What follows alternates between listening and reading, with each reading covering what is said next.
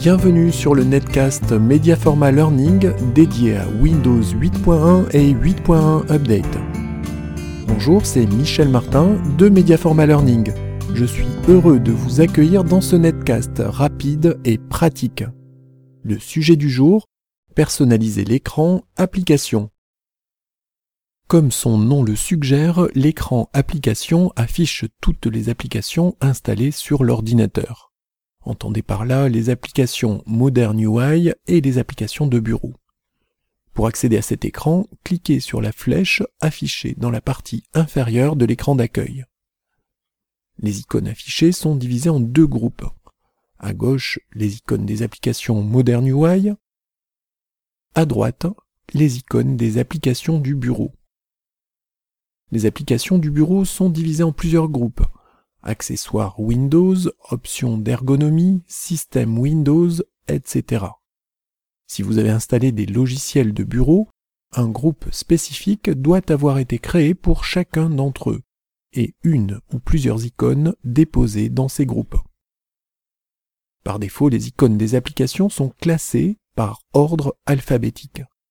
Si vous le souhaitez, il est possible de choisir un autre ordre de tri en cliquant sur le libellé par nom à droite de Application.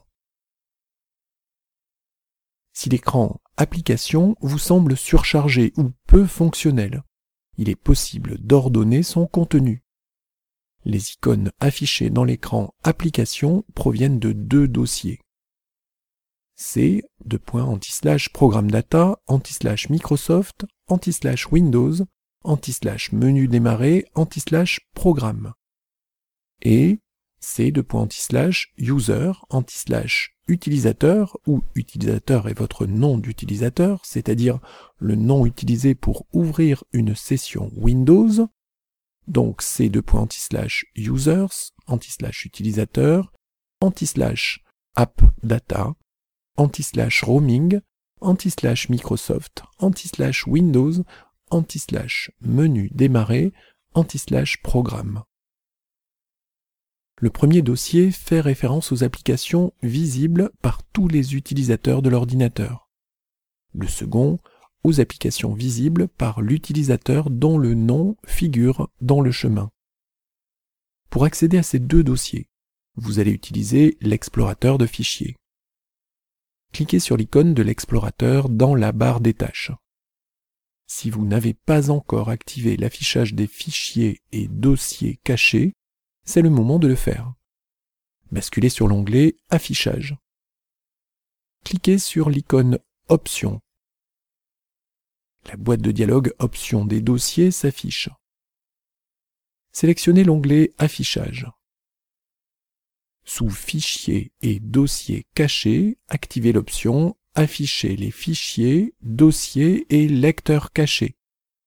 Puis validez en cliquant sur OK. Vous pouvez maintenant afficher le contenu de ces deux dossiers.